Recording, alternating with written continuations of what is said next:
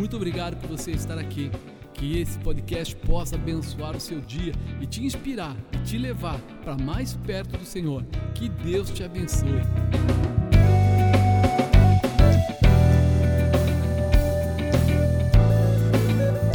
Espírito Santo de Deus, Ele quer te preparar para coisas maiores. Na verdade, quando nós olhamos na Bíblia e fala do Espírito Santo, fala que ele vai nos fazer sermos testemunhas de Jesus. Está lá no livro de Atos. Que nós receberemos esse Espírito Santo, né?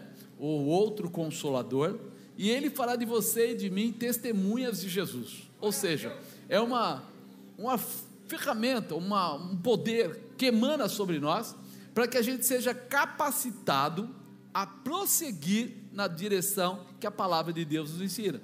Porque se fosse só a nossa carne, se você olhar realmente apenas a pessoa que entra numa igreja hoje, tenta andar fisicamente, logo ela se desanimaria. Mas à medida que o tempo vai passando e ele vai conhecendo o Espírito Santo e vai tendo essa manifestação no coração dele, ele vai se fortalecendo para conhecer e buscar conhecer mais e mais de Jesus. E quando ele busca conhecer mais e mais de Jesus, é quando ele se fortalece né, nessa intimidade e aí ele se torna alguém, um com o Pai. Ele começa a ter uma dimensão sobrenatural, mesmo estando aqui na terra, mesmo estando no seu dia a dia. É isso que o Pai Nosso diz: seja feita a tua vontade, assim na terra, como ela é feita no céu. Ou seja, você traz o céu para a terra. Ou seja, você acredita naquele que está sentado à direita do Pai, aqui na terra mesmo. Você não precisa estar lá para acreditar. Você acredita aqui mesmo, porque hoje você começa a viver numa dimensão diferenciada, no sobrenatural, né? Numa dimensão espiritual. E isso nos fortalece para coisas muito, muito maiores. Então hoje eu queria usar como tema o próprio Espírito Santo o Espírito Santo, né, receber para distribuir. O Espírito Santo é a terceira pessoa da Trindade, né? Você sabe, é Pai, Filho e Espírito Santo. Ele é o outro consolador. E ele veio para estar conosco, segundo a Bíblia, até a consumação dos séculos. O que, que ele chama de consumação dos séculos? Até a vinda de Jesus Cristo. Quando Jesus vier buscar a sua igreja, o Espírito Santo sobe junto com a igreja. Ele deixa de estar na terra ele para de estar na terra para ir junto. Por isso, essa visão é que enquanto né, Jesus já está lá do lado do Pai, apesar dos três serem onipotente, onipresente, onisciente, mas ele está lá do lado do Pai como intercessor entre nós, já pagou o preço da nossa salvação. O Espírito Santo está aqui como nosso intercessor, para que a gente fique próximos de Jesus, entendendo o poder que Jesus deu a nós e vivendo essa realização. Por isso, quando você recebe essa, essa manifestação, essa presença do Espírito Santo, você sai distribuindo. Agora há pouco eu falei para você, falei, ó, Jesus foi tocado e aí ele disse: Não, de mim saiu virtude. Por que, que ele disse isso? Porque o ministério dele começou depois que ele foi batizado. E quando ele foi batizado na, nas águas, ali diz que o Espírito Santo desceu e tomou posse da vida dele, ou seja, entrou na vida dele. E dali em diante ele começa o ministério dele. Quando a mulher toca nele, o que sai dele é a virtude espiritual. O que vai fazer você fazer milagres é a virtude espiritual. Você pode ser um ótimo mecânico, um tremendo engenheiro, talvez um publicitário, talvez, sei lá, qualquer coisa que for, e você aqui na terra ser chamado de gênio, ser chamado de milagroso e tal. Mas quando você entra na dimensão sobrenatural, os teus milagres já não são seus, mas vêm de Deus. E é isso que precisa ficar firmemente colocado no nosso coração. Por isso, a gente, quando começa a olhar para essa situação, a gente precisa entender o que Deus quer fazer conosco e o que nós estamos fazendo com Deus. Então, a primeira coisa a entender é que Deus sempre será o mesmo. A Bíblia não diz? Deus é, Deus era, Deus é e Deus sempre o será. E quando ele está dizendo isso, ele está dizendo assim: ele não vai mudar. Mas em 2021 saiu uma lei nova. Vale nada para Deus. Nenhuma das leis, nem da antiga, nem das novas, nem das. Para Deus não vale nada. O ser humano tenta se apegar a algumas coisas. Hoje, inclusivo, hoje não sei o que, hoje não sei o que lá. Mas para Deus é a mesma coisa. Ele ama o ser humano, ele amava, ele ama e ele sempre vai amar. Ele tem um carinho especial para salvar o que está perdido, ele quer liberar as vidas, ele quer dar a condição de uma família ser abençoada, de crianças né, serem abençoadas, de o homem e a mulher serem abençoados, de casarem, terem filhos, né, gerarem filhos. Ele diz: amai-vos e multiplicai-vos. Então eles têm que se amar e têm que se multiplicar. Então ele, ele criou tudo muito perfeitinho. Ah, mas aí mudam tudo. Amado, para ele tanto faz. Se você quiser mudar tudo, se você quiser né, ficar de uma forma ou de outra, ele fala assim: ó, eu deixei alguns princípios para vocês participarem, e é nele que eu vou levar você. Diz que a porta é estreita. Quando ele disse a porta é estreita, está escrito na Bíblia, ele já sabia que nós íamos criar uma porção de artimanhas e artifícios, gente que peca e diz assim, mas é que eu estou passando uma dificuldade, ele acha que ele tem direito de pecar. Ao invés de ele ter direito de pecar, ele poderia aproveitar o direito de orar. Né? Ele podia usar o direito de orar, porque Deus faz milagres. Então, se a pessoa clamar, se posicionar, jejuar, fazer o que for necessário, Deus vai se manifestar dentro daquilo que a palavra dele diz. Ele diz que ele vela pela palavra dele. Então a gente tem que entender isso. Deus sempre será o mesmo. Mas e nós? Será que seremos sempre os mesmos? Ou poderemos melhorar? Por isso que ele olha para as pessoas que estão perdidas, que talvez já fizeram tantas coisas erradas. Um dia uma pessoa né, é, me pegou no contrapé, eu era novo convertido, nem diácono era, nada disso. E aí tinha um pastor e eu levei ele na minha casa para a gente comer juntos, tal, tal, tal. E ele estava com outro, uma outra pessoa do lado. E ele dizia, meu irmão. Eu falei, poxa, que bacana, seu irmão. E ele cantou na igreja lá que eu fui visitar. E aí o cara cantou bem demais. E eu falei, nossa, ele canta bem. E aí passou na televisão um negócio de presídio e tal. E eu, muito idiota, né? Soltei uma, uma frase imbecil. É, tem hora que a gente fala umas besteiras que nem pensa, né? Eu falei assim, nossa, seria melhor colocar uma, uma bomba aí nesse meio todo e já acabava com o problema. E ele falou assim, e você disse que gosta de mim. Eu falei, sim, você é um cara legal, um cara super 10 e tal. Há poucos anos atrás eu estava lá. Eu falei, opa, é, eu assaltante de banco, da melhor qualidade. E fiz isso, fiz isso, fiz isso. Aí eu fiquei assim, né? Ele falou assim, Ainda bem que Deus não pensa como você, porque lá dentro alguém me achou, alguém pregou para mim, alguém me libertou e eu saí de lá como um milagre, porque não poderia sair, eu tinha quase 80 anos para ficar lá, mas em 5, 6 anos eu acabei saindo, voltei a fazer o que eu era fazer quando era criança, cantar, cantar na igreja, sou um pastor, prego em todos os lugares, e eu fiquei Falei, por que eu abri a boca? Tem hora que a gente é tão cretino, né, que nem raciocina. Você diz que é crente, mas age como gente do mundo. Explodir as coisas, querer matar todo mundo, resolve alguma coisa? E aí ele me deu uma explicação lógica. Ele falou assim: olha, nós estamos vivendo um período onde né, o diabo tem liberdade na vida das pessoas que dão liberdade a ele. As pessoas dão liberdade e ele toma. Ele não pede licença, ele entra. Então, se você for lá e pegar todo aquele povo do presídio e matar todos, todos, sabe o que vai acontecer? Vai sobrar demônio. E sabe o que eles vão fazer? Procurar vidas novas. Lembra daquela palavra que diz que Jesus expulsou do gadareno todos os demônios e eles entraram nos porcos. E os porcos caíram do despenhadeiro para quê? Para serem os demônios serem livres. E aí você começa a entender que a nossa visão humana nunca vai ser capaz de entender detalhes da visão espiritual. Então não adianta matar, você precisa amarrar e liberar. Você tira aqueles demônios porque ele não tem mais autoridade. E a melhor coisa seria o quê? Que as pessoas se convertessem. Por quê? Quando as pessoas estiverem verdadeiramente convertidas, elas estarão debaixo da cobertura de. E aí o demônio tem liberdade de entrar? Ahá! Então o melhor jeito não é matar, o melhor jeito é salvar. É, é levar as pessoas a conhecerem o amor de Jesus, né? Então, peraí, nós podemos sim mudar e mudar para melhor. Deus é sempre o mesmo, mas eu e você podemos ser muito melhores. Diga, eu posso ser melhor. Você acredita nisso? Você acha que você pode ser melhor? Maravilha! Bênção de Deus, porque eu peço todo dia, Senhor, me dá sabedoria, Senhor, me ensina a pregar, Senhor, mas hoje você prega depois de 20, quase 26 anos pregando? É, eu continuo pedindo para Deus, Senhor, me ensina, me dá sabedoria, faz com que eu não fale nada, fale nada que, que não ajude, só consiga falar aquilo que o Senhor quer que seja falado. Mas por quê? Porque a gente sendo humano, nós temos falhas.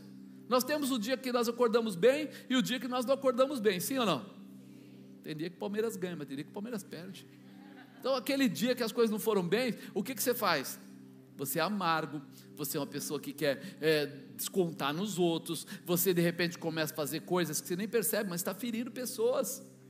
E às vezes, não só pessoas, você está ferindo até você mesmo. Quantas pessoas se tornaram alcoólatras, se tornaram é, dependentes químicos e etc., porque eles queriam não ferir os outros, mas ferir a si mesmo. Eles não eram felizes do jeito que eles estavam e achavam que iam fazer uma mudança, criar uma mudança.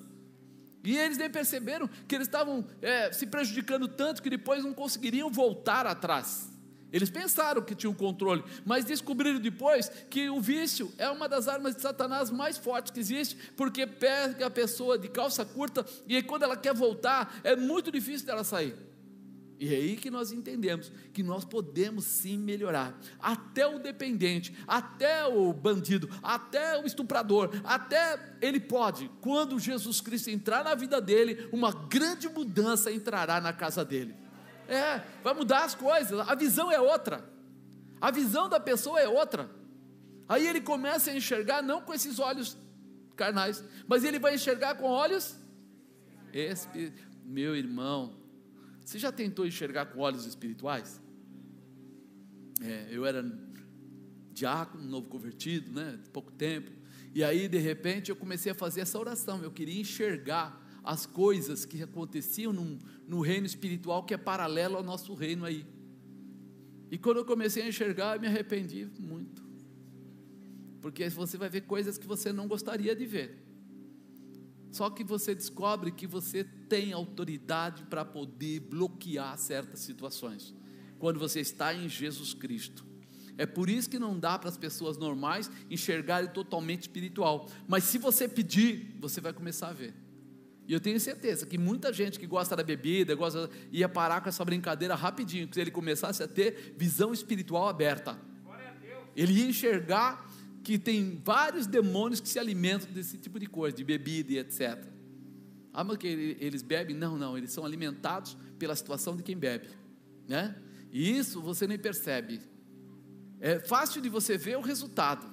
A pessoa se embriaga e daqui a pouco ela faz coisas terríveis até contra ela mesma, quando não perturba ou atrapalha a esposa, marido e etc, etc. E ele nem percebe que muitas coisas que ele faz ele já não está mais no controle dele. Tem certeza, apóstolo? É fácil. Por que, que no, no, no centro espírita o pessoal lá dá para o cavalo muitas vezes bebida alcoólica? Vocês já viram isso? Não. As pessoas bebem. Bebem para quê? Para fugir à consciência. Liberar a consciência. Para que fique fácil de haver esse, esse relacionamento. Quando a gente começa a perguntar, porque no começo para vocês não é nada, depois você começa a ter curiosidade e você vai perguntar para as pessoas que já foram. Pastor Fabinho, né? Pessoas que já, já foram lá, né? A, a, a irmã Sônia não está aqui agora, mas antigamente atendia prefeitos e etc, etc. Né? E aí você começa a perguntar, mas por quê? Por quê? Por quê? E eles vão contando, e você vai falando, uau, e ele se alimenta disso, se alimenta do quê? Da tua derrota, da tua vergonha, da tua queda, do teu sofrimento. Da... Não é possível. É. Enquanto Deus vem para dizer para você que Ele dá vida e vida em abundância. A Bíblia diz que o diabo veio para roubar, matar e destruir. Mas pode matar, roubar, matar e destruir, mas já morreu. Pois é, o problema não é a primeira morte, a física. O problema é a segunda morte, a espiritual. Por isso que ele fala de destruir. Porque quando você morrer, mas morrer em Cristo, você vai para o céu. Mas quando você morrer fisicamente e não estiver em Cristo, você vai diretamente para o. E se há sofrimento na terra, Imagina um sofrimento eterno. Então, quando a gente começa a entender isso, a gente começa a falar: peraí, é bom Deus é sempre o mesmo. O amor dele é sempre o mesmo. Então eu posso me apegar nele e crescer e mudar a minha vida. Eu posso crescer nessa orientação, porque quando nós fomos tocados pela profecia, pela revelação, pelo milagre propriamente dito, o que será que vai mudar na minha vida? Quando você receber o milagre que você pediu, o que será que vai mudar na sua vida? Você queria receber o Espírito Santo, você recebeu, o que será que vai mudar na sua vida? Alguém estava desempregado, recebeu lá a porta de emprego, o que, que vai mudar na vida dele? Alguém estava enfermo, quase em morte, o que, que vai mudar na vida dele? Alguém queria uma, a empresa dele estava falindo, e ele orou, clamou, e a empresa agora é muito próspera, o que será que vai mudar na vida dele? Pensa bem, algumas pessoas depois de curadas vão passear mais, Outras pessoas, depois de conseguirem a porta de emprego, vão se dedicar inteiramente a servir seus patrões, hora extras e etc. Outras pessoas, depois de aumentarem suas rendas, vão pensar em comprar carros, imóveis, e aí vão ficar super ocupados. Mas também tem pessoas que vão entender que Deus faz tudo isso porque te ama e quer que você seja uma ligação, uma fidelidade, uma intimidade, um relacionamento. Vamos falar uma palavra mais comum: casados. É por isso que ele chama a igreja de e ele, a gente chama Jesus de porque há um casamento, um relacionamento. E aí a gente muitas vezes não, não consegue entender, as pessoas querem receber um milagre. Apóstolo, o senhor ora porque eu preciso é, que a minha empresa que está falindo. Isso já aconteceu inúmeras vezes comigo, irmão pessoal vê a empresa quebrada, as coisas tudo, aí você ora, a pessoa cresce. Deus um dia chegou para um sujeito e falou assim: Você vai colocar o número do faturamento que você quer. E nesse mês agora, o número que você colocar é o que vai acontecer. Loucura falar um negócio desse, mas quando o Espírito Santo manda, a gente fala. E aí o que aconteceu? Exatamente o número aconteceu. Aí passou um tempo, ele fez assim, mas depois ele desceu. Aí quando ele desceu, ele volta de novo. É, as coisas não estão boas, as coisas estão não sei o quê, papapá. E aí Deus manda a segunda lapada, né? Vou te dar um produto. E esse produto vai ser uma referência, porque esse produto não é fabricado no Brasil, mas vai ser fabricado no Brasil através de você. E ele vai. E ele desenvolve lá o produto. E o produto é colocado numa montadora. E aí ele se dá muito bem, porque os caras param de importar e a empresa dele sobe que nem um foguete. Estou procurando ele até hoje. Subiu que nem um foguete, sumiu. Foi embora da igreja, foi embora. O que aconteceu? Que acontece quando você pede riqueza para Deus? Qual deveria ser a possibilidade? Você deveria ser alguém fiel a Deus. Você deveria ser aquele que se tornaria um provedor da obra de Deus. Você deveria ser aquele cara que fala, Senhor, se o Senhor me der mais, não tem problema. Eu continuo aí, sou dizimista, contudo, muito mais, você dizimista mais ainda. Ele vou dar uma oferta de lance aí, de pelo menos, vai, de vez em quando, mais uns 10% para ajudar alguma coisa específica da igreja. Sabe o que acontece? As pessoas esquecem. E aí o milagre veio e a pessoa foi embora. O milagre veio e a pessoa compra bens pessoais e se distancia de estar fazendo aquilo que é básico para Deus. Eu vou continuar, né? Vou prosseguir aqui. Poucos voltarão a ser fiéis. E por que isso? A partir de agora desejarão a servir os princípios de Deus. Quando alguém é fiel e recebe a bênção de Deus, ele cresce na presença de Deus. Apóstolo, ele vai abandonar o dinheiro? Por quê? De jeito nenhum. O dinheiro que ele tem é dele. Ah, mas ele pode viajar? Deve. Mas ele pode ter alguma coisa? Pode. Mas e o que ele vai fazer com o restante do tempo dele? Ou ele vai viajar 365 dias por ano? Obviamente não. Mas ele vai pegar a outra parte que não está lá viajando e ele vai fazer o trabalho com honra, no horário, direitinho, buscando, sofrendo, fazendo o melhor para que Deus seja glorificado. Não é pagando, é mostrando o outro lado. A esposa e o marido em casa a esposa espera o marido com uma comida que ele goste. Ele vem e traz alguma lembrança para ela, algum presente, qualquer coisa que seja. Ele trata ela bem e ela trata ele bem. E esse é um bom relacionamento. E no espiritual? Eu quero chupinhar Jesus todo dia, mas eu não quero ser um bom relacionamento para ele. Eu não quero ser é, aquela pessoa, né? Que, que vai fazer, vai ajudar. E aí nós perdemos muitas vezes algo que Deus quer nos dar, né? Os milagres de Jesus estabelecem propósitos para grandes realizações. A gente não entende que Ele tem propósito conosco. Ele dá para você um milagre, mas Ele está esperando assim: vamos ver o que Ele faz com o milagre que eu entrego. Tem um homem que ele era um gadareno da cidade de Gadara, e esse homem, ele vivia terrivelmente. Diz que acorrentavam ele, ele quebrava a corrente, ele pegava as pessoas, batia, ele rasgava toda a roupa e andava nu pelo lugar lá onde ele ficava, no meio da, do deserto dele, lá o pedaço dele. E ele todos os dias tentavam prender, tentavam fazer alguma coisa, ele despedaçava tudo e se saía. Um dia Jesus vai até o lugar, e toda a legião de demônios que estava naquele homem tentam chegar até Jesus, mas não conseguem e caem de joelho e ainda tentam né, perguntar: Jesus, o que está acontecendo? Jesus expulsa todos os, os demônios lá, liberta ele. Quando liberta ele, ele consegue reconhecer quem era Jesus. E o primeiro desejo dele, depois de botar roupa e ficar em ordem lá na hora, foi o que? Eu vou com o Senhor para onde o Senhor for. Aonde o Senhor for, eu vou. Sabe o que Jesus falou para ele? Nananina não. Você vai para a sua família, para o meio do seu povo. Sabe por quê? Porque você vai ser um testemunho fantástico do que Deus pode fazer. Mas por que um testemunho fantástico, irmão? Quem é que conhecia o Gadareno? A família, a vizinhança. Então ele voltando para a família, para a vizinhança, quando olharam para ele, os pessoal ficou o quê? Uau!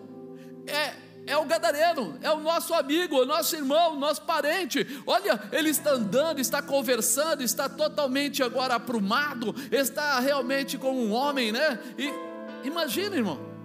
Então Jesus naquela hora estava dando para ele o que? Eu, eu te liberto, faço um milagre na sua vida, mas você vai ser um testemunho meu aonde você chegar aonde você chegar, não adianta. Imagina que é, Jesus pegasse ele e levasse lá para o outro lado, para a Galácia.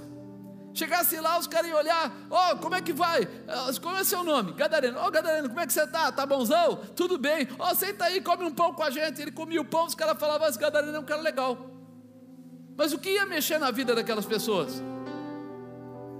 O Gadareno é um cara legal. Fim. Agora imagina, no meio da família, no bairro, da vizinhança, lá o pedaço que ele morava. Quando ele vinha chegando, o pessoal já ia. Será que ele foi mesmo convertido? Será que ele está transformado? Aí quando ele fala, a paz do Senhor. Você já imaginou a cara do povo? Cara, quem fez isso com você? O que, que ele vai falar? Jesus. E onde anda esse cara? Ele fala assim: ele está andando por aí, ó, passando aí. Ele passa, faz milagre, cura um, liberta outro, restaura outro, prospera outro. Ele fala: vamos atrás desse Jesus. Não, vou te contar o que ele é o Filho de Deus que veio essa terra. Tá. Aí eles começam a pensar: peraí, o milagre vem na sua vida. O que é que mudou em você? Pergunta para o irmão do lado: o milagre veio na sua vida? O que é que mudou em você? O que melhorou você? Será que você se tornou um esposo melhor, um, um sei lá, um, um amigo melhor, um funcionário melhor? Mas eu vou fazer a última pergunta para encerrar então. Será que você se tornou um crente melhor, um cristão melhor, cheio do Espírito Santo de Deus? Será que você é aquele cara quando vê alguém precisando de oração, você fala: vem cá, ó, eu estou meio receoso, mas vou te levar em alguém que ora, vem cá. Ei, você vai na minha igreja. Vou te levar para conhecer. Eu tenho um povo lá meio doido. Os caras falam no charamanaia, faz umas coisas doidas, tem uns que sapateia lá. Eu vou te levar lá, mas você vai ver, um milagre vai acontecer na sua vida. Será que você pensa assim? Ou não? Pensa um pouco. Jesus sempre dá o primeiro passo para que você se torne um grande homem de Deus, cheio do Espírito Santo. Ele dá o primeiro passo, olha o que ele fez com o Gadareno. Mas às vezes a gente está perto de gente que não entende esse mistério. Então, se você for em Mateus 12, 9, olha o que fala. E partindo dali, chegou à sinagoga deles, Está falando da sinagoga, então está falando dos fariseus. E estava ali um homem que tinha uma, uma das mãos mirrada. E eles, né, para acusarem Jesus, o interrogaram dizendo: É lícito curar no sábado? E ele lhes disse: Qual dentre vós será o homem que tendo uma ovelha, se num sábado ela cair na cova, não lançará a mão dela e a levantará? Pois quanto mais vale um homem do que uma ovelha, e por consequência é lícito fazer o bem nos sábados. Então disse aquele homem: Estende a tua mão. E ele estendeu a mão e a mão ficou sã como a outra. Jesus, ali naquela hora, estava dando a chance para o homem que tinha a mão mirrada de voltar à sua posição. Mas ao mesmo tempo ele estava trabalhando naqueles fariseus. Estava mostrando para eles o que? Deus criou o homem, sim ou não? E quando ele criou o homem, ele deu uma, um dia da semana que o homem deveria adorá-lo. O homem deveria ter um dia para adorá-lo, para mostrar a sua afinidade para com Deus. E agora os fariseus vêm aqui e fazem aí uma contemplação ou uma comparação. Eles falam assim: é lícito no dia de adorar a Deus curar o homem? Mas quem criou o homem? Quem? Então, se o homem é algo especial para Deus, quando você está fazendo algo para as pessoas, quando você está orando para uma pessoa, está libertando uma pessoa, restaurando uma pessoa, transformando uma pessoa, você está fazendo algo que está dentro da vontade de Deus. Então, naquela hora, os fariseus ficaram meio. Ah, sujou que a gente vai fazer aqui? A gente quer pegar ele no contrapé, só que ele está mostrando assim: se para não perder um animal, para não perder a comidinha, para não perder o dinheirinho, eles fazem alguma coisa, não vai fazer pelos filhos de Deus? E aí, pá, aí volta. E quando você quiser agradar a Deus, lembre-se sempre: os filhos de Deus são a menina dos olhos de Deus. Se você quiser agradar a Deus, abençoe os filhos de Deus. Você vai ser aquele que vai orar pelas pessoas. Você vai ser aquele que vai abençoar as pessoas. É, mas vocês falam de dízimo, vocês falam de oferta. Nós falamos de dízimo, primícia e oferta. Mas quando nós falamos isso, nós estamos dando para você a visão de que esta casa foi estabelecida para quê? Para que, você acha? Fazer festa? Ou para que a palavra do Deus vivo fosse ministrada para os seus filhos. É para os filhos de Deus. Porque essas pessoas que às vezes estão na igreja, depois que recebem o milagre, se debandam, é uma possibilidade. Mas elas não entenderam nada do que Deus fez. Porque quando eles estavam aqui e foram abençoados, qual seria a posição deles? Abençoar a próxima pessoa. Essa seria a resposta dele. Eu fui abençoado, eu tenho a saúde, eu tenho sei lá, prosperidade, eu tenho trabalho, eu tenho uma empresa, o que eu faço agora? Abençoo para que outras pessoas venham a ser abençoadas como eu fui. Eu sou a continuidade. Jesus separou doze. Quantos? E por que nós somos milhões hoje? Não eram doze? Por que nós somos milhões hoje? Milhões de cristãos? Porque daqueles doze, depois ele enviou os setenta de dois em dois. Depois a primeira virada foram 500. Depois, quando Pedro vai lá pregar, não sei onde, foram 3 mil. A segunda pregação foram 5 mil. Cada uma daquelas pessoas começam a fazer a vontade do Pai, salvar, libertar, curar, restaurar, transformar. E quando eles fazem isso, acontece a multiplicação. A maior vontade de Deus é que o céu seja povoado. Mas a vontade de Deus não é que o céu seja povoado de qualquer maneira. É por isso que Jesus declara: Eu sou o caminho, a verdade e a vida, e ninguém vem ao Pai se não for através dele. Se não for através dele. E o que, que ele quer dizer através dele? Que ele é a porta. Se você cumprir os ensinamentos dele, você tem autoridade para entrar pela porta. Se você não cumprir os ensinamentos dele, você não tem. Quando a gente olha para isso, a gente começa a entender: peraí, Deus nos dá autoridade através do Espírito Santo para fazer coisas tremendas, para prosperar nossa casa, para fazer o que for necessário, ajudar nossos filhos, fazer o que for necessário. Ele chama inclusive o pai de família de sacerdote. Por que ele chama de sacerdote? Para que tenha responsabilidade pela família. A responsabilidade sobre os filhos da casa não é do pastor da igreja, é do pai. Ele é o sacerdote. Ele vai ensinar aquilo que ele está comendo, ele está recebendo.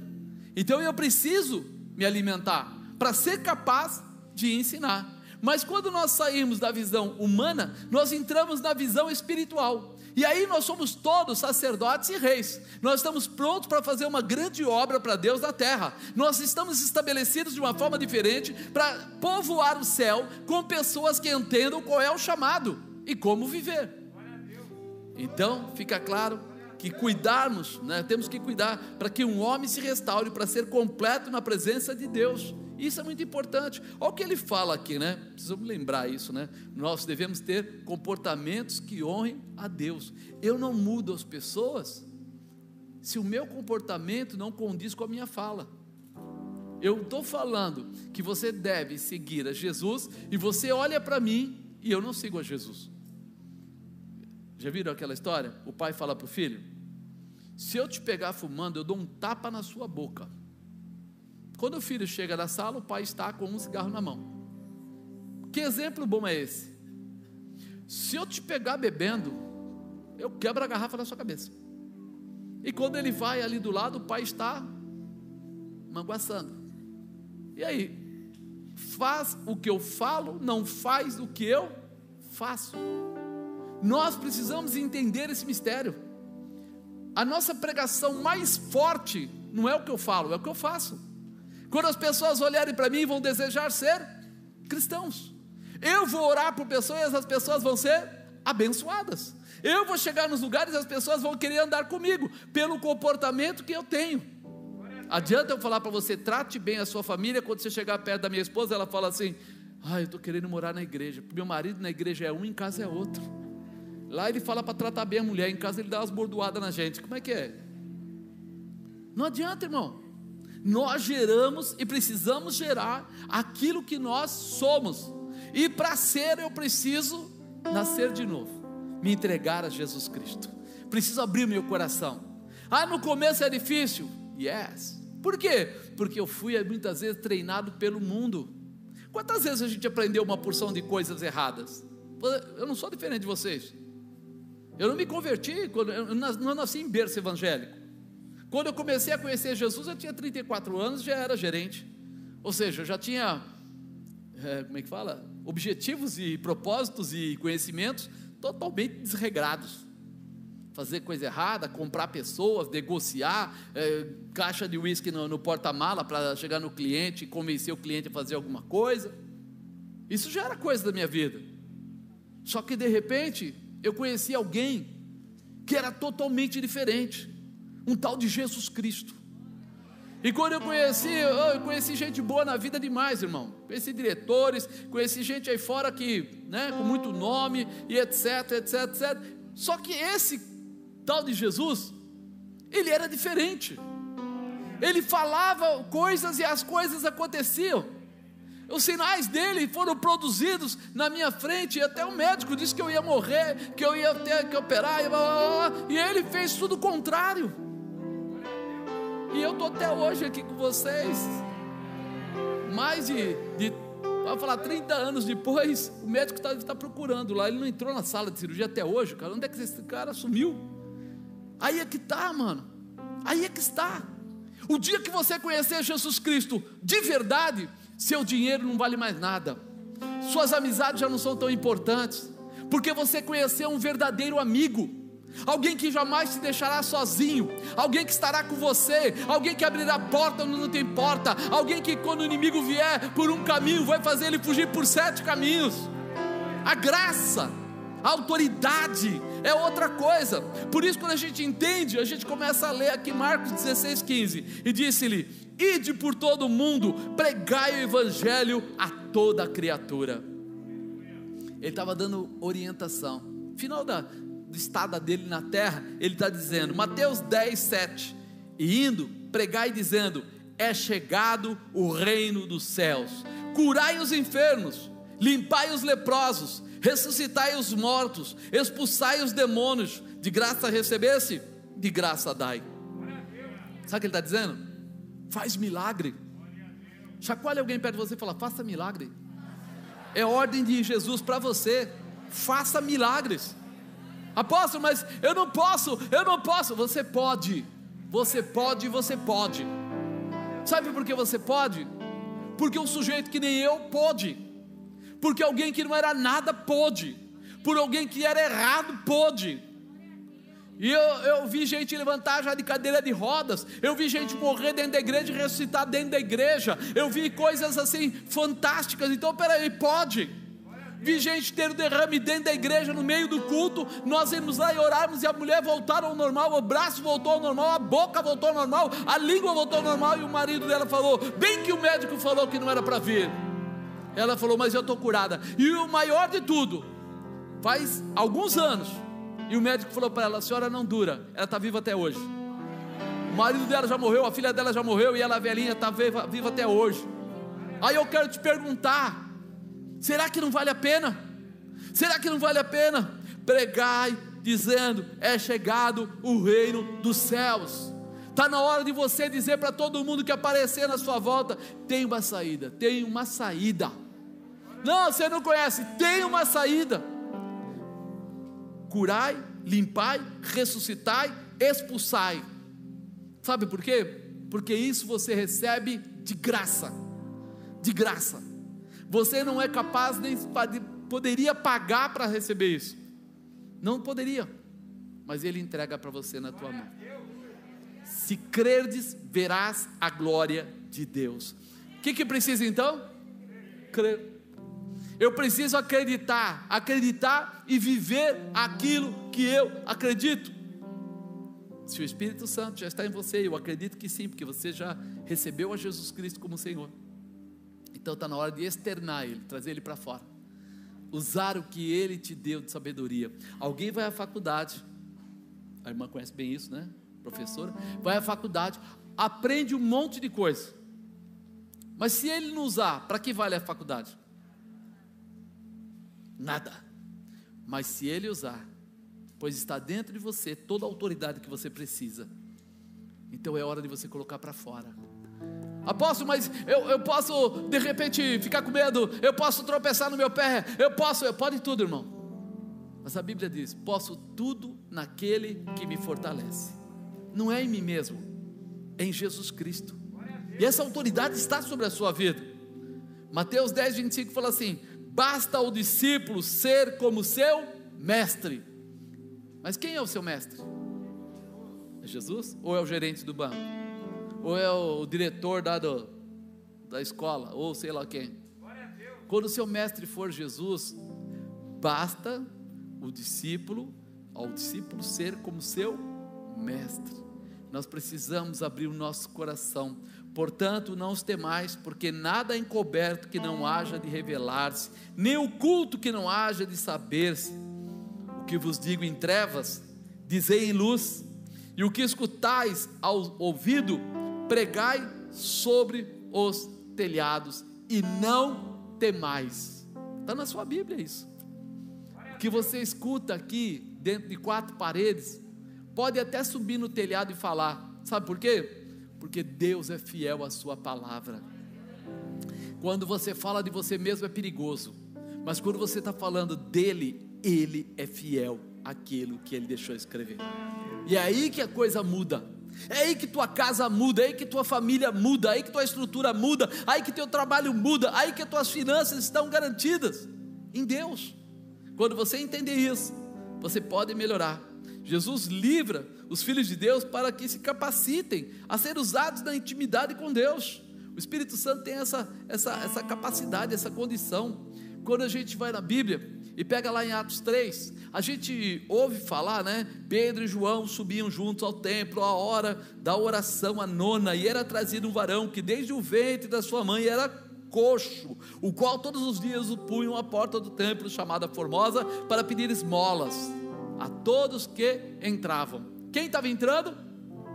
Pedro e João. E ele estava lá sentado na porta, e os dois estavam entrando e depararam a primeira coisa que o, o coitado desse, desse homem, né, que estava lá coxo pedindo esmola, ele, ele vai pedir esmola para eles. Ei, ei, dá uma esmola. Vai ter gente pedindo coisa para você que não é o que você tem para dar. Vai ter gente que vai querer que você vá para o boteco, vai ter gente que vai querer que você vá para a casa de massagem, vai ter gente que vai querer que você vai jogar, vai ter gente que vai querer que você traz sua mulher, vai ter gente que vai querer que você erre um monte de coisas. Mas aí você vai falar que nem Pedro e João. Ei, dá mais bola, dá mais bola. Ele falou, olha bem para mim, eu não tenho ouro nem prata, mas o que eu tenho, isso eu te dou. Em nome de Jesus, levanta e anda. Ei, você vai ter que saber que você não precisa ser igual ao mundo, você é diferente. Você é preparado, você é querido, você é fortalecido, você é renovado, você tem algo que o mundo não tem. Você tem a autoridade de Jesus Cristo. Ei, cabaracê, cantarabai. Oh, aleluia. Aquele homem estava sentado e ele pega pela mão, o homem se levanta. Poxa, acabou aí, né? Não deveria ter acabado aí a história? Não. O homem, como eles eram curados, né? A visão dos judeus, ele tinha que se mostrar ao sacerdote. Só o sacerdote podia dizer se ele estava curado ou não. Mas quando ele entra lá, a primeira coisa que o sacerdote quer perguntar para ele é assim: quem curou você? E ele fala: não sei. Não sei. Eu pedi esmola e dois homens falaram no nome de Jesus. Mas como que é isso? Como no nome de Jesus? Como é que funciona isso? E ficou aquela discussão. E aí começaram a dizer: alguém conhece ele? Aí todo mundo conhecia, conhece, esse é o sujeito. Aí parte ficava contra, parte ficava a favor. Debate sobre a tua conversão sempre vai existir, querido. Quando eu me converti, as pessoas ligavam para a minha esposa, a senhora Dona Alda, ali, e falavam assim: é, Deixa eu fazer uma pergunta. O Marcos está doente? O que, que ele tem? Aí ela falava assim: Não, está bem, está bem. Não, não, não está bem. Porque a gente chamou ele para beber e ele não foi.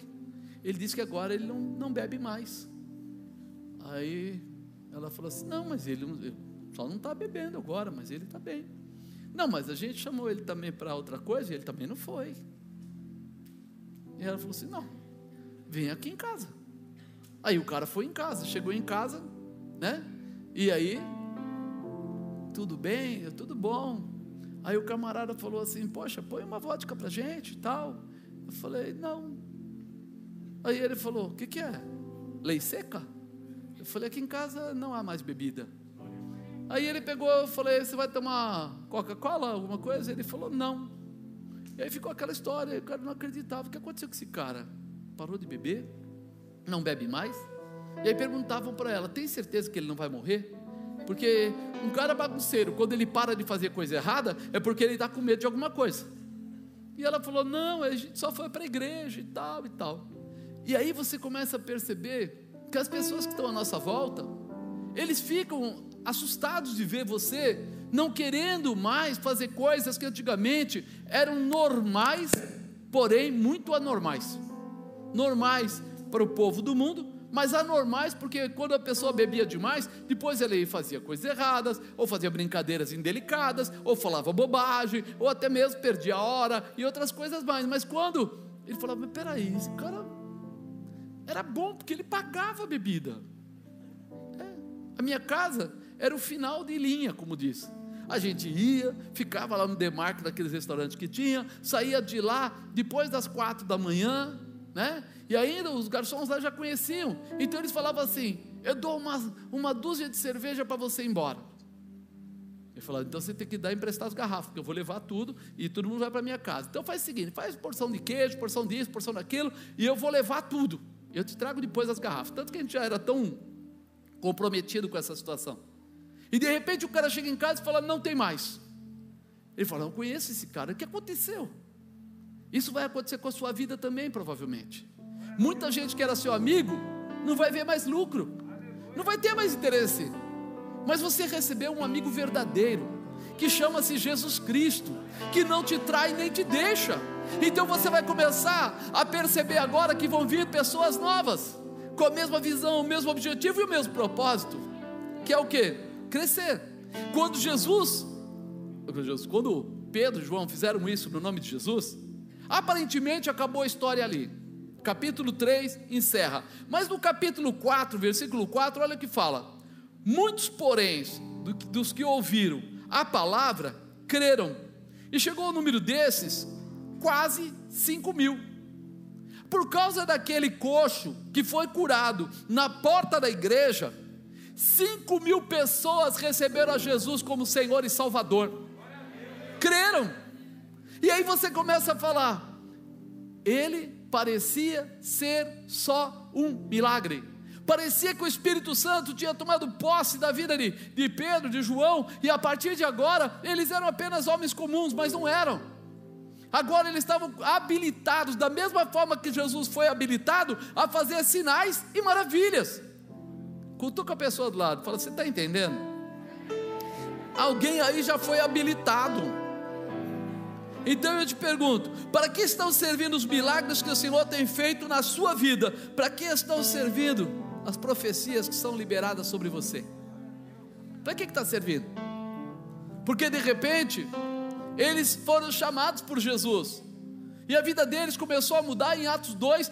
O Espírito Santo é derramado sobre todas as pessoas. E aí eles se tornam realmente ferramentas poderosas na mão de Jesus. Hoje vocês viram aqui as pessoas orando pelo Espírito Santo? Alguém recebeu a mão sobre a cabeça ou sobre o ombro aí? Falando, faz assim, ó. Então é com você que eu estou falando. É exatamente com você, né? Você está disposto a fazer como Pedro e João receber para distribuir. É. Eu falo que tem gente que às vezes ele quer para ele, ele é um pouco egoísta. Ele come, come, come, come, come, incha, fica tão gordo que não consegue nem andar, mas não divide o lanchinho com ninguém. É assim? Lanchinho é meu, como eu, mas ninguém. Tá? Daqui a pouco ele não consegue nem andar. É, tem crente que é assim. Ele recebe, ora por mim, ora, é, põe a mão, põe, é, pede por mim, pede. Olha, leva aí o meu nome para colocar lá na lista da oração, leva, e pau, aquela coisa toda. Mas chega aquela hora que fala assim, mano, você está com duas sacolas, distribui. E ele fala, ah, mas pode faltar, tenho medo. Quanto mais você entregar, mais você vai receber. É, a provisão do céu é muito interessante. Quanto mais você entrega, mais vem para você a provisão. Nunca que você entrega e fica sem. É por isso que a Bíblia diz que é melhor é dar do que por quê? Porque fica sem? Não, porque toda vez que você entrega, pode ser financeiro, pode ser espiritual, você recebe mais da parte de Deus. Mais da parte de Deus. Ele sempre vai colocar mais sobre a sua vida, né? Ser cheio da presença do Espírito Santo para derramar sobre quem for necessário. Por isso que a gente ora. Eu, pelo menos, desculpa, eu amo o Espírito Santo, eu gosto demais, né? Às vezes a pastora Sheila fica lembrando de coisas que eu fiz na igreja, assim, de, do nada, né? Vezes aí na, na outra igreja a gente quer fazer aqui novamente, não sei se vamos conseguir, mas lá a gente fazia uma bala e esse dia era um dia pentecostalíssimo, né? E, e às vezes eu saía andando no meio dos, das pessoas e o povo já ia caindo, eu nem punha a mão em ninguém, só ia, sabe o que eu fazia? Eu só ia agradecendo, Espírito Santo, o Senhor é lindo, maravilhoso, tremendo, glorioso, o Senhor é fantástico, e as pessoas já iam recebendo uma unção. Isso, ela, eu tinha até esquecido, outro dia ela falou: senhor lembra quando o senhor andava no meio das pessoas? Por quê? Porque não tem coisa mais gostosa do que você poder dividir, compartilhar a graça de Deus a manifestação do Senhor. Alguém gosta disso? De verdade? Porque a gente está tentando preparar para em fevereiro fazer um encontro aqui daqueles que era feito antigamente. Isso é para você se fortalecer. O próprio Paulo, né, ele fala assim lá em Atos 13, 47: Porque o Senhor assim nolo mandou, eu te pus para a luz dos gentios eu te pus para a luz dos gentios, para que seja salvação até os confins da terra. Olha a declaração. E os gentios, ouvindo isso, alegraram-se e glorificavam a palavra do Senhor e creram todos quantos estavam ordenados para a vida eterna. Aqueles gentios eram as pessoas que não conheciam Jesus, que não eram nem tinham intimidade com os judeus, muitos deles nem tinham, eram gregos, etc.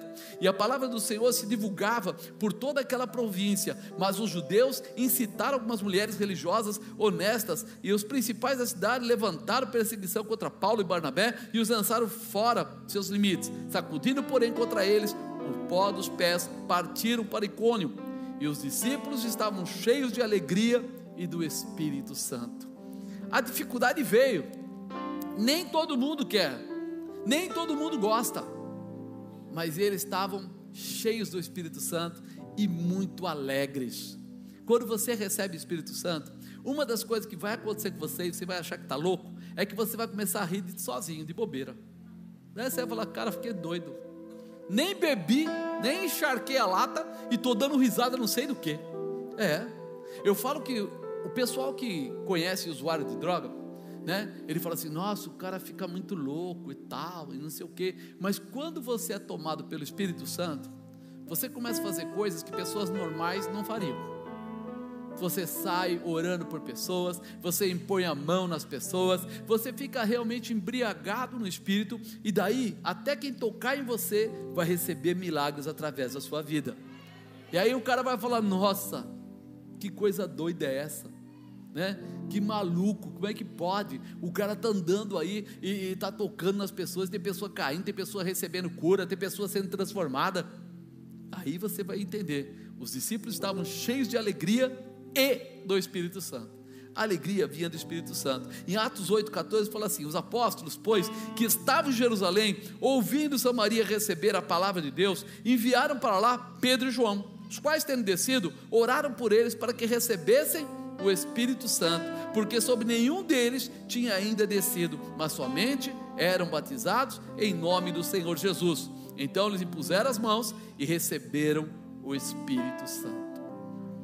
Os apóstolos foram lá, não para batizar eles, é, do batismo do arrependimento, que é o batismo na água, das águas, mas eles foram lá para batizar no fogo, Espírito Santo de Deus. É isso é o que dá força para eles serem testemunhos, para eles andarem sem medo. Oi, mas não vai ter dia que vai ser difícil? Vai, mas o Espírito Santo vai mostrar sempre para você: você está debaixo de uma cobertura poderosa, você está debaixo de um poder miraculoso, você está debaixo de uma palavra profética. Persevera, porque a vitória é sua, em nome de Jesus. É isso que muda. Com certeza você já foi abençoado com a profecia, sinais e milagres da parte de Jesus.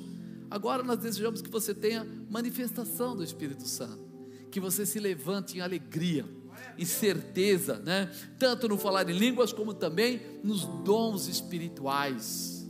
Diga eu quero. Eu quero viver algo novo.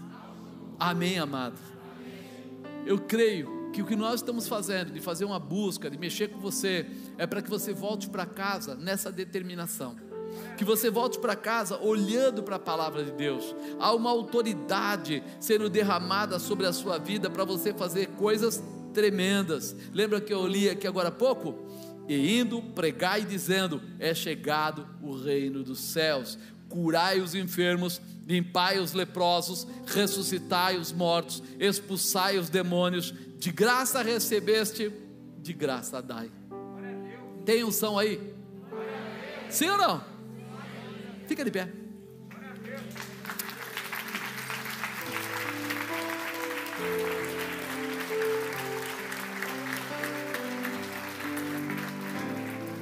Você é muito especial. Tem gente que fala assim, mas Paulo, ele foi centurião, foi isso, foi aquilo. Mas Pedro, ele foi pescador, não sei o que, não sei o que lá. Filho, Jesus chamou aqueles doze, tudo diferente um do outro a maior parte eram diferentes.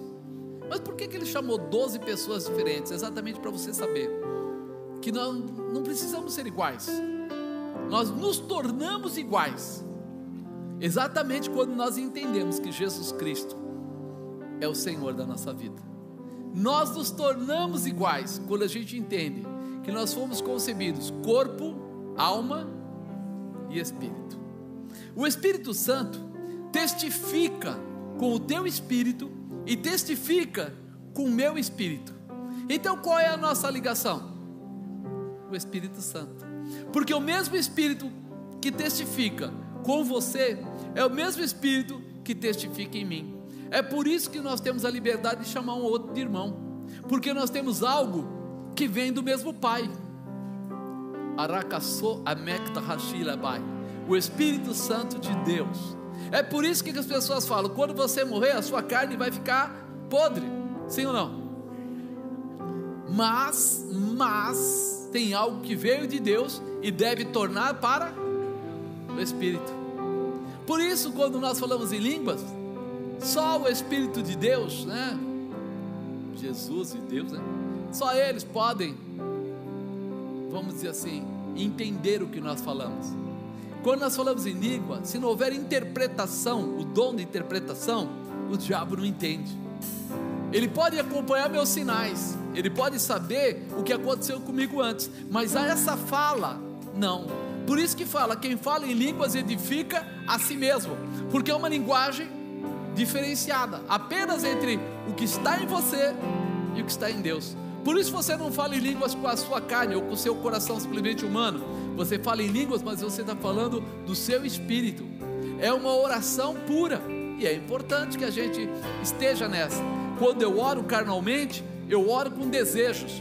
Se alguém me machucou, eu gostaria que Deus entrasse contra aquela pessoa. Se eu estou com fome, eu penso. Se eu estou sem dinheiro, eu penso. E a minha oração começa a ter uma porção de coisas. Mas quando eu oro em línguas, tudo isso é tirado. O que eu oro é diretamente do meu espírito para o espírito de Deus. E é essa manifestação que precisa estar em você, estabelecer em você, para que você cresça a cada dia.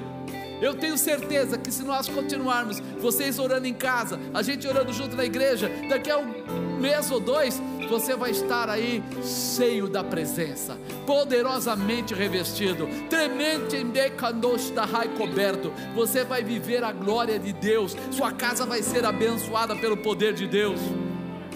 É por isso que eu disse no começo: o que é que você está fazendo com a unção que foi derramada sobre você?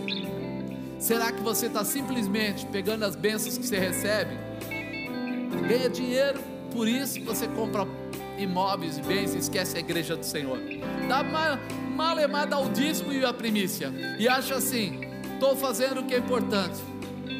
E aí Deus fala para você: é assim que você pensa? Só quer quebrar o galho. Por quê? Porque Deus quer encontrar pessoas que o amem em espírito e em verdade. E aí a resposta vai ser gloriosa, porque ele sabe que você vai se tornar um provedor, aquele que, se tiver um real, tá bom, se tiver um milhão, tá bom. É por isso que ele fala assim: se for fiel no pouco, no muito te colocarei. Quanto é muito para nós? Mil reais, dez mil, cem mil, milhão, dois, três, quatro, cinco. Isso é muito? Deus é o dono do ouro e da prata. Você imagina o que é se ele cismar de colocar sobre você prosperidade da parte dele, não da sua, que a sua é pequena, mas da dele. Se ele colocar que você vai falar com gente grande por aí.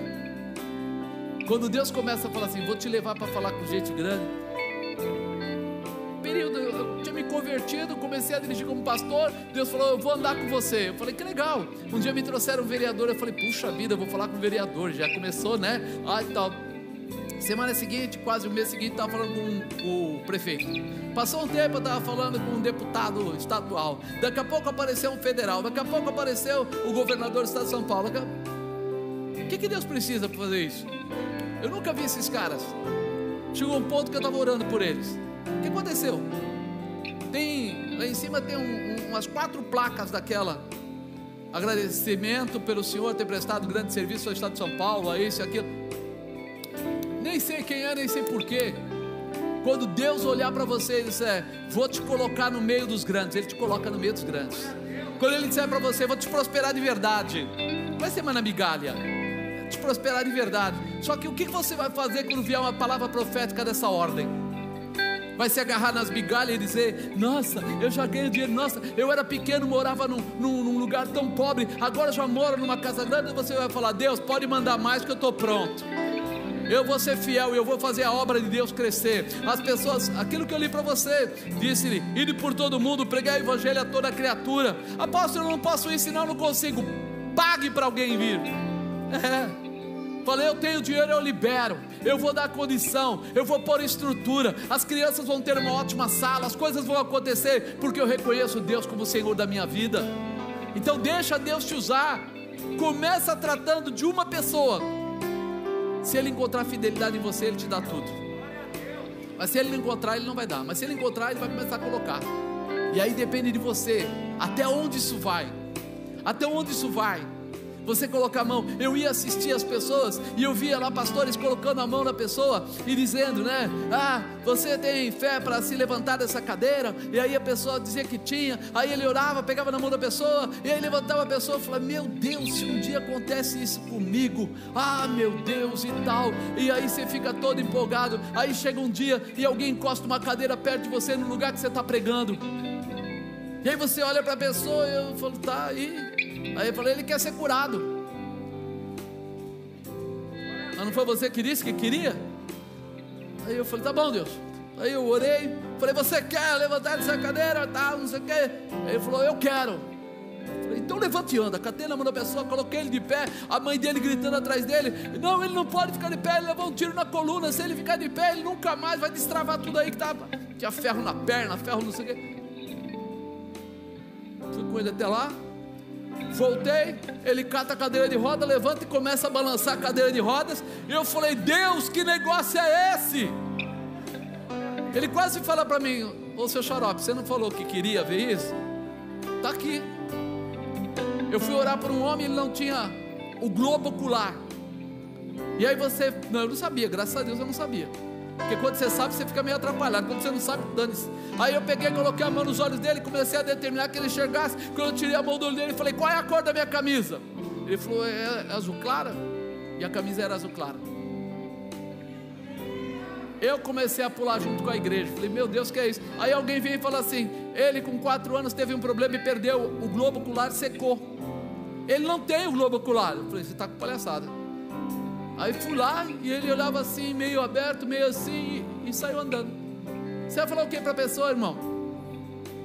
Tem um que está até na, na, na Bala São Paulo. 16 mil pessoas lá dentro, e de repente eu estou orando pelas pessoas, desço do lugar encontro a pessoa lá embaixo. E daí alguém bate nas minhas costas. Quando eu olho, tinha um rapaz, os pastores estavam comigo lá. Um rapaz com duas muletas assim, as, pernas, as duas pernas toda torta.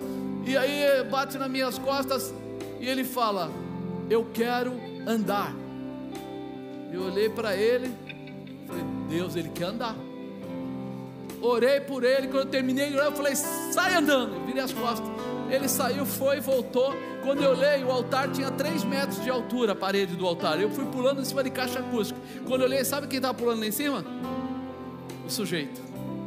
Foi mim. O sujeito pulando lá em cima e glorificando a Deus, dizendo: Só o Senhor é Deus, só o Senhor. Eu lá embaixo falei: Só o Senhor é Deus, estou indo embora. Vou embora, o que eu vou falar? Amado, se Deus pode fazer isso com a minha vida, por que não pode fazer com a sua? Por que não pode usar você? Eu tenho certeza que eu não sou nada melhor que você, nada. Mas um dia eu falei para Deus: usa minha vida, Senhor.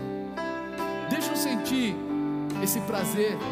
Deixa eu sentir fazendo culto, a mulher tem um infarto dentro da igreja, tomba na cadeira. O pessoal me chama e diz: Ó, a mulher lá caiu do lado, lá, assim, assim, assim, no meio do culto. E eu estou pregando que Jesus pode todas as coisas e a Ele nada pode ser impedido. Eu desci daqui, fui até lá, quando eu olhei, vi a boca roxa da mulher, eu falei, está tendo infarto. Aí a primeira coisa que veio na minha cabeça, vou pegar a chave do carro, pedir para encostar o carro na porta da igreja, colocar ela e levar ela, porque o que, que eu vou fazer? Sabe o que o Espírito Santo falou aqui? Faz isso e nunca mais você vai ter credibilidade, nem você mesmo vai acreditar. Eu joguei a chave de volta para dentro do bolso, falei: em nome de Jesus, Satanás, você vai soltar ela aqui agora, ela vai ser curada agora. Comecei a orar loucamente. Virei as costas e falei: Você está curado em nome de Jesus. E fui embora.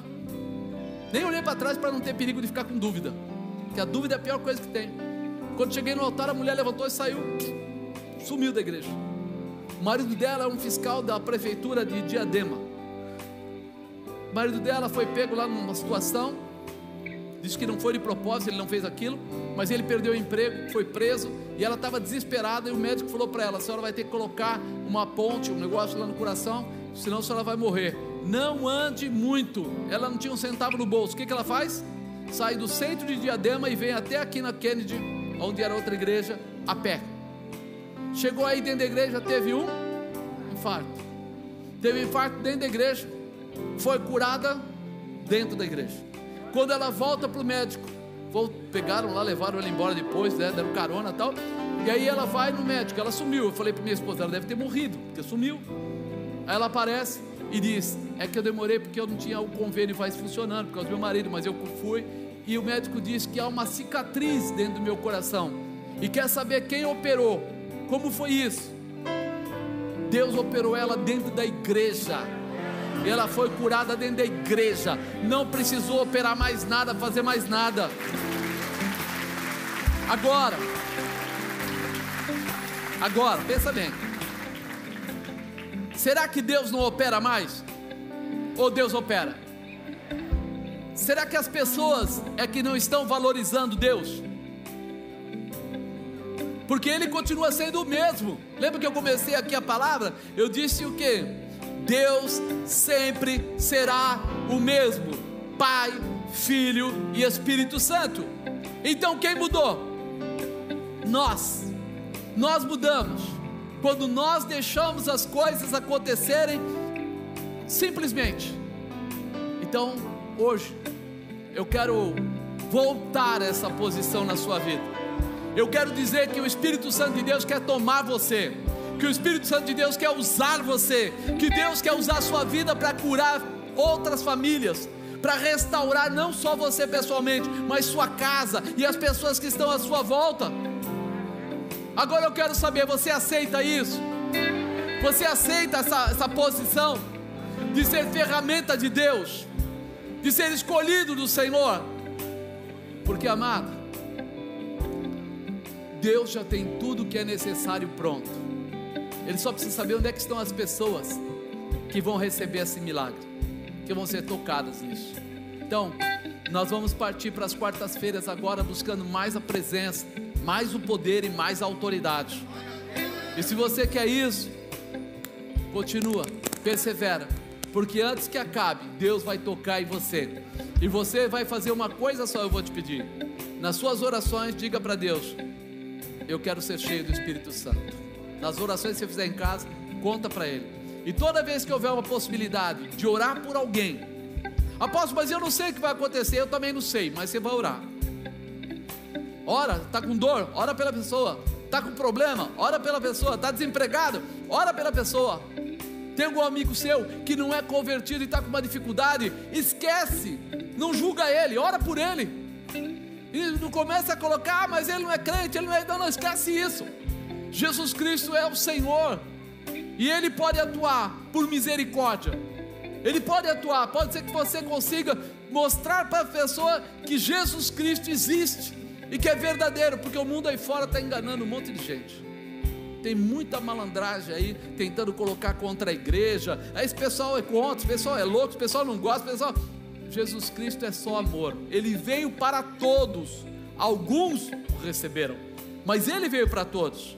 Mas alguns o receberam. Quer dizer que ele não faz acepção. Quem faz acepção é o ser humano. Quem coloca impedimento é o ser humano. Então se levanta vai para cima, acredita, Jesus é o Senhor da sua vida, o Espírito Santo está pronto para te ajudar e te, te liberar, e hoje é o dia que Deus quer fazer isso, amém?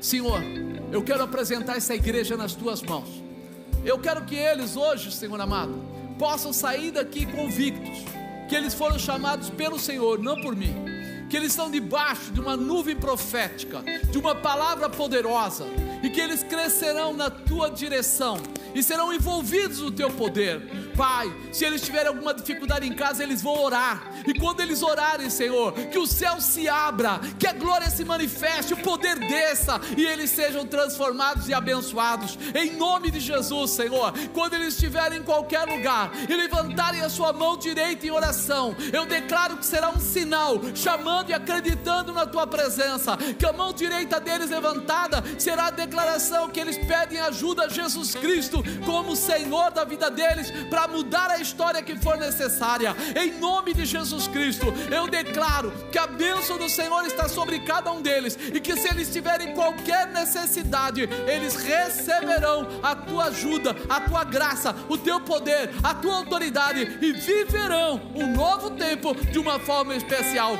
Em nome de Jesus Cristo, eu creio assim para a glória do Pai, do Filho e do Espírito Santo, em nome de.